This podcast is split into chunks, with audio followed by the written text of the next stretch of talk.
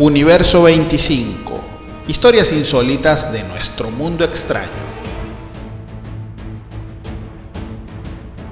Miles de eventos insólitos han ocurrido y siguen ocurriendo a diario en el extraño mundo en que vivimos. Historias reales, mitos y leyendas urbanas inundan y enriquecen la cultura de nuestra especie. Le invitamos a acompañarnos en este interesante recorrido y a escuchar una historia nueva en cada episodio. Quien modera para ustedes, Francisco Galíndez. Bienvenidos al Universo 25.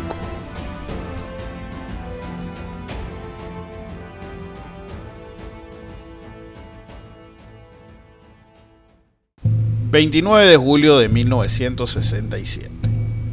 Hace apenas dos días, la ciudad de Caracas celebró 400 años desde su fundación. Son las 8 y 5 de la noche cuando un sonido abrumador gradualmente comienza a retumbar por toda la ciudad. Este peculiar y terrorífico sonido rápidamente se acompasa con un movimiento telúrico que se siente en toda el área metropolitana, el litoral central y parte del estado de Aragua a unos 80 kilómetros al sudoeste de la ciudad capital. El temblor de tierra sacude el suelo y estructuras a lo largo de su zona de alcance. Muchas personas en medio de la confusión les cuesta algunos segundos procesar que se encuentran experimentando un fuerte sismo. En años recientes la ciudad capital no había pasado por semejante situación. Cada segundo transcurrido se hace una eternidad. En las zonas de los Palos Grandes y Altamira, el sismo hace estragos. Es el área más sensible de la ciudad a este tipo de eventos. El fuerte sacudón de tierra continúa prolongándose.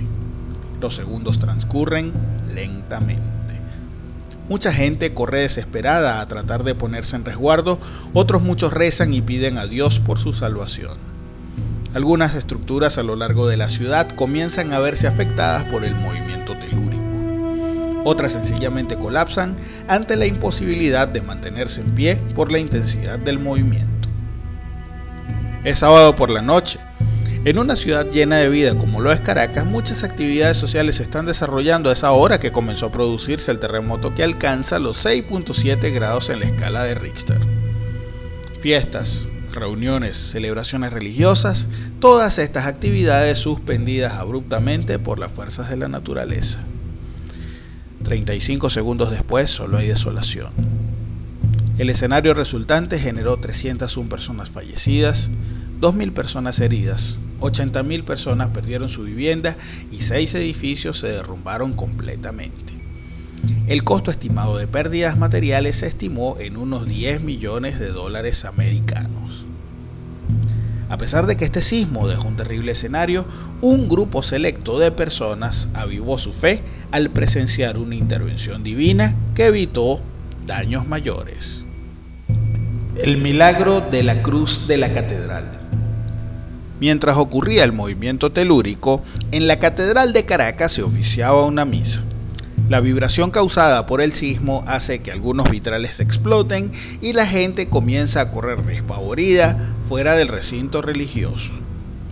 Durante los próximos segundos el temblor va a continuar estremeciendo la ciudad cuando repentinamente desde la parte alta de la fachada de la catedral se desprende la imponente cruz de Caravaca. La cruz cae al suelo marcando su silueta perfectamente en el concreto para luego quebrarse en varios pedazos. Ante la atónita mirada de las personas que estaban en las inmediaciones de la Catedral de Caracas, tan pronto la cruz hizo contacto con el suelo, el temblor cesó súbitamente. Un detalle más que se une al cese repentino del terremoto es que la punta de la cruz, al marcarse en el piso, quedó apuntando hacia el Cerro del Ávila, el cual se encuentra al norte de la ciudad de Caracas. Es decir, la cruz cayó en coincidencia con los puntos cardinales. En los días posteriores, el sitio donde cayó la cruz se hizo un destino de peregrinación. Muchas personas venían de diferentes partes del país y de la ciudad para ver la muestra del poder divino manifiesto en la marca que dejó la cruz sobre el concreto. El milagro de la cruz fue automáticamente aceptado por la gente de la ciudad y los sacerdotes a cargo de la catedral. En tal sentido, organizaron extraer la porción del concreto donde quedó la silueta de la cruz y colocarla en la fachada de la Catedral de Caracas. Sin embargo, Luego resolvieron enmarcarla y enviarla a una pequeña capilla que se encuentra al sur de la ciudad. Allí, la marca del milagro aún puede ser venerada 63 años después. Si les gustó este episodio, por favor compártanos sus impresiones en la caja de comentarios. Suscríbete, dale like y activa la campanita para que te lleguen las notificaciones de los nuevos contenidos en nuestro canal de YouTube. Visítanos en nuestra página www.universo25.com y síganos en nuestras redes sociales. Universo25 en YouTube, arroba Universo25 en Instagram, arroba U25 en Twitter. Nuestro correo es universo25 arroba gmail.com. También puede ubicarnos en Anchor FM y las principales plataformas de podcast. Quien moderó para ustedes, Francisco Galíndez, y recuerda, nuestra incertidumbre es mayor que nuestro conocimiento. Hasta el próximo episodio.